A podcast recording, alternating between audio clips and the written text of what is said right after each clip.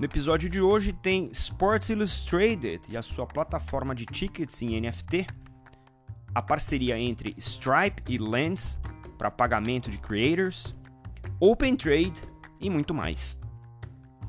Eu sou Maurício Magaldi e esse é o Block Drops, o primeiro podcast em português sobre blockchain para negócios. As notícias que você ouve aqui não têm qualquer vínculo com o meu trabalho atual não configuram nenhuma forma de patrocínio, propaganda ou incentivo para o consumo e têm o foco exclusivamente educacional para o mercado. A gente comentou já aqui algumas vezes e até já fiz vídeos sobre isso com o time da Eleven FS sobre as possibilidades de utilizar NFT né, como uma componente no processo de ingressos, né, a indústria dos tickets. E não espanta que a Sports Illustrated, que é uma das principais publicações, né, o conglomerado de mídia esportiva do mundo, tenha se interessado pelo assunto e, através da sua subsidiária de tickets, né, SI Tickets, lançou em cima da Polygon, da rede Polygon, uma plataforma de ticket baseada em NFT chamada Box Office. Essa solução vai permitir que os organizadores de eventos é, possam emitir NFTs comemorativos, né, antecipar é, attendance, né, liberar conteúdos pré-evento e conteúdos pós-evento como benefícios né, para os uh, espectadores. É, o, a ideia da plataforma é ser uma plataforma de autosserviço para gestão é, de eventos e de emissão primária dos tickets, ou seja, a primeira edição né, dos, dos tickets. E está rodando, como eu comentei, em Polygon e está sendo desenvolvida junto com a Consensus. A Consensus, que é uma das principais é, consultorias, né, empresas de serviço e produtos uh, do ecossistema Ethereum. São eles que fazem a wallet MetaMask, que é uma, da, uma das mais populares. E a ideia é habilitar né, que os donos desses, uh, dessas, uh, desses eventos, os organizadores, né, os, os, os, as companhias né, que fazem esse tipo de trabalho eh, sejam habilitadas na criação, gestão e promoção desses esportes, né, de é, eventos esportivos, para tickets pagos ou gratuitos. Isso aqui é interessante aqui também, é uma outra modalidade, né? Como parte dessa nova parceria entre a SI Tickets e a Consensus, eles vão desenvolver o chamado Super Ticket, que permite que os organizadores é, fiquem conectados com os espectadores, né, é, através de outros benefícios. Então, é, highlights do evento, é, coleções, né, collectibles, ofertas exclusivas, benefícios de fidelidade, usando aí o NFT como primitiva tecnológica, né? E aí a gente começa a vê cada vez mais né, no, no uso do NFT, além das figurinhas é, digitais, né, que a gente já acompanha aqui no podcast, casos de uso como esse que estão sendo construídos é, meio que né, no, no, vácuo do sucesso de Reddit, de Starbucks, né, o Odyssey, que estão usando NFT como um dispositivo fundamental aí na gestão do relacionamento com o consumidor, né? o tal do CRM. Né? É, o, o, esse super ticket é, vai ser um NFT escaneável né? para facilitar a entrada é, desses é, holders nessas, uh, nessas uh, eventos e uh, também vai ter direito a cupons de desconto, vai ter direito a, se for evento de música, vai ter downloads de música antes do evento, vão poder receber os vídeos pós-evento e todos os benefícios de ser um holder aí do tal do Super Ticket. É, a empresa em si, né, a SI Ticket, já tem algum tempo no mercado, é uma empresa que foi lançada em junho de 2021. Já tem aí cerca de é, 2,5 bilhões né, de tickets emitidos. É, é, uma plataforma que, ao contrário da Ticketmaster, não tem é, taxa de transação para compra e garante 100% né, de reembolso se o, o evento for cancelado por qualquer razão. No caso do box office, eles vão ter uma cobrança de uma taxa de 1 dólar e 40 e 3% de comissão por cada ingresso, mais 3% de taxa né, do distribuidor para os uh, ah, organizadores. Então tem aí uma economia de take rate usando o box office. A Stripe é uma das empresas né, de pagamento digital que talvez tenha é, abraçado da maneira mais central o uso de cripto dentro do seu uh, modelo de negócio, né? É, a gente já falou aqui do Stripe Payouts, né? É, onde eles alcançam aí cerca de 4 bilhões de seres humanos ao redor do mundo para serem pagos através da plataforma usando Polygon e o SDC. E essa semana a, a Stripe lançou uma funcionalidade para desenvolvedores, né, para empresas Web3, que pode fazer a diferença né, na adoção uh, dessas aplicações. É o on-ramp que vai de fiat para cripto. Então, através desse serviço da Stripe, as empresas nativas Web3 podem direcionar é, os seus clientes para um on-ramp, como a gente chama essa conversão da moeda fiat para cripto, para a compra das criptomoedas, né? E isso uh, fica aí embutido na aplicação é, para qualquer desenvolvedor. Com esse anúncio, é, a Stripe passa a oferecer do, duas opções para on-ramp para desenvolvedores. Né? Um que é esse on-ramp é, que pode ser embutido na aplicação e que permite aos desenvolvedores inserirem a compra de cripto, né, um widget direto no website ou no aplicativo com 10 linhas de código.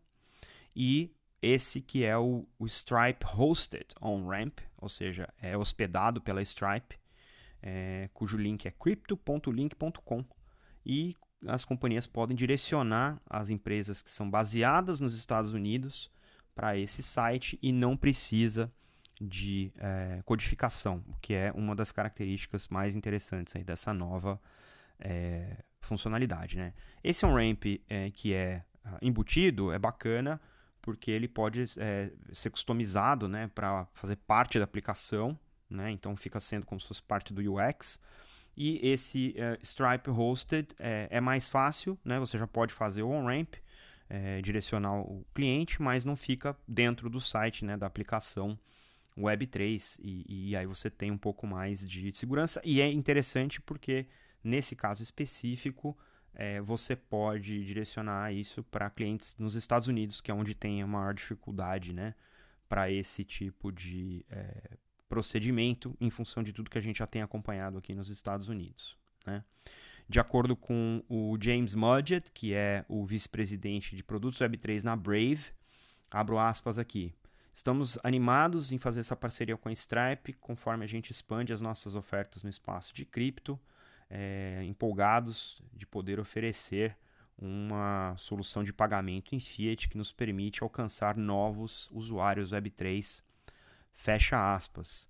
Mas o que me chamou a atenção, e foi como eu cheguei nessa notícia aqui, foi um post do Lens, né, do, do Stani Kulechov, que é o fundador do Lens Protocol, e da Aave, que é um dos principais protocolos de DeFi, é, falando da parceria que eles fizeram com a Stripe justamente para permitir usar esse tipo de funcionalidade no protocolo Lens para pagar os creators, que é uma das grandes é, novidades que a Web3 traz, é a facilidade de você monetizar conteúdo enquanto criador de conteúdo, enquanto influencer, né? Você faz isso de maneira peer-to-peer, -peer, utilizando o Lens Protocol e agora vai poder fazer isso utilizando o Fiat, usando o on-ramp aí comento aqui o que o Stani falou, né? Abro aspas aqui. É, estamos maravilhados de, de dar as boas-vindas à Stripe para dentro do ecossistema da, do Lens, eles chamam aqui de Lens Friends, e reduzir né, o atrito na uh, função de pagamento e encorajar a monetização de conteúdo. Através da adição dessa funcionalidade de pagamento, os usuários podem facilmente colecionar o seu conteúdo favorito né, e suportar os criadores que eles admiram. Muito bacana, eu uso o Lens aqui né, com, com o Block Drops. Vamos, vamos ver como é que essa coisa aqui passa a funcionar e colecione aí também os itens né, do, do Block Drops lá no Lens, o blockdrops.lens está disponível para vocês também lá. Vai ser interessante ver como é que isso aqui evolui. No espaço de Trade Finance, a gente comentou aqui algumas vezes o quão uh, difícil é, é, você conseguir é, fazer o onboarding de diferentes empresas em ecossistemas blockchain uh, para enterprise, né? blockchains corporativas ou ambientes privados permissionados. Né? Não, não vou precisar repetir aqui a quantidade de casos que a gente viu. E achei muito interessante uh, o lançamento recente da Open Trade, que tá, é parte do, do ecossistema da Circle.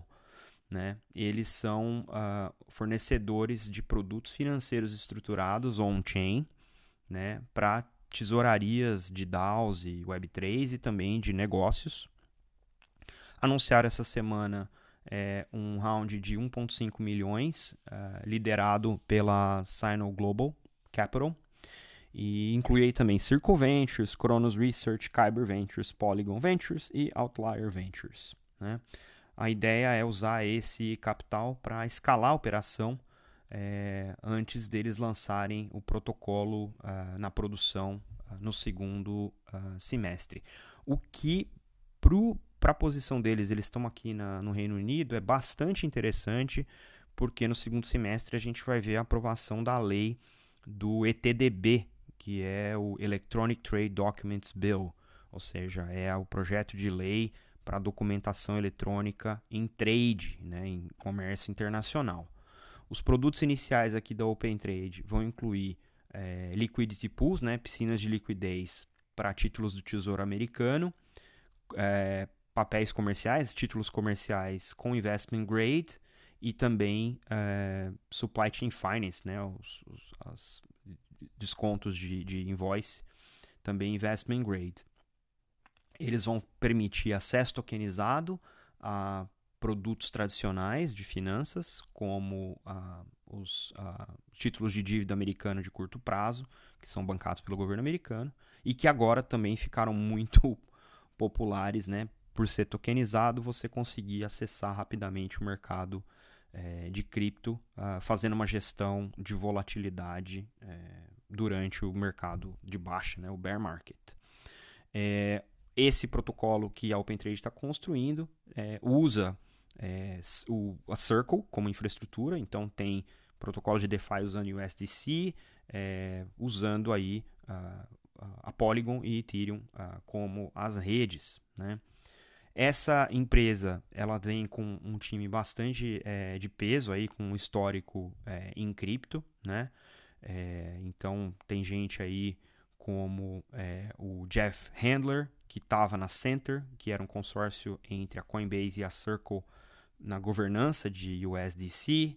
Tem o, ele é o Chief Commercial Officer. Tem o Dave Sutter, né? É, que é CEO também Uh, e também tem a, a, o Michele é, Biseglia, que uh, trabalhou uh, na AG, AGFE.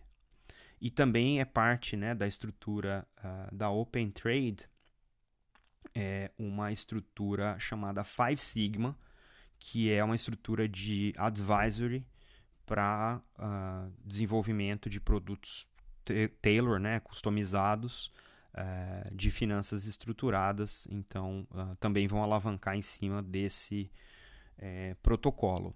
Né? É, do ponto de vista de funcionamento, os usuários podem depositar USDC, né, stablecoin de dólar, ou a Eurocoin, que é a EuroC, que é a stablecoin de euro, direto das suas wallets nas uh, liquidity pools do Open Trade.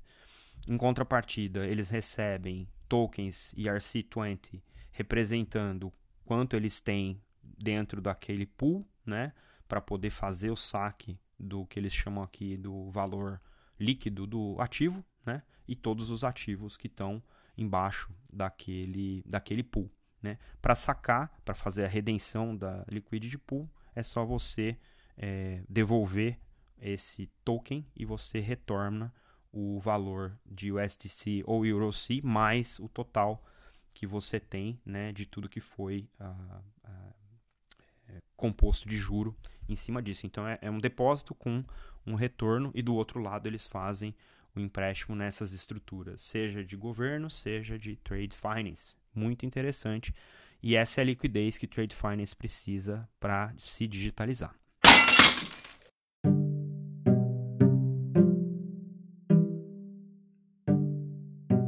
E numa semana cheia de notícias, tem muito mais. O marketplace de NFTs Blur lançou a modalidade de compra por Buy Now, Pay Later, o nosso crediário. A wallet Phantom agora também vai estar disponível em Ethereum e Polygon, além da sua Solana, a blockchain nativa da Phantom. O Revolut chega no Brasil já com a sua oferta de cripto. A Curve, protocolo de DeFi, lançou a sua stablecoin na rede Ethereum. A Deloitte anunciou uma parceria com a Polkadot para usar a parachain Qt em gestão de identidade digital. O protocolo Aztec lançou o ZK Rollup com variáveis públicas e privadas para smart contracts. O Banco Central Argentino desautorizou o uso de cripto em aplicativos de pagamento e o estado de Montana, nos Estados Unidos, sanciona uma lei que permite mineração de cripto.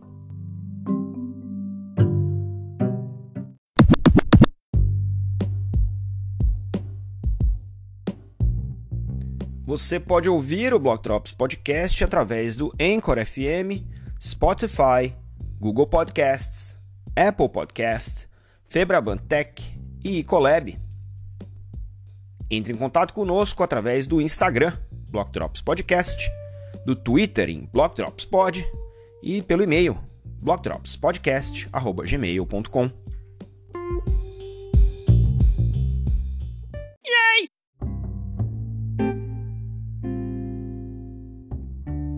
E os salves de hoje, para quem compartilhou os links que você encontra na descrição do episódio, vão para Giovanni Popolo, Pat Berisha, Raul Andrew, Aaron Stanley, Cássio Gusson, Tom Humber, Stani Kulechov, Rob Silva, Jason Janowitz, Fábio Chesini e Jeff Handler.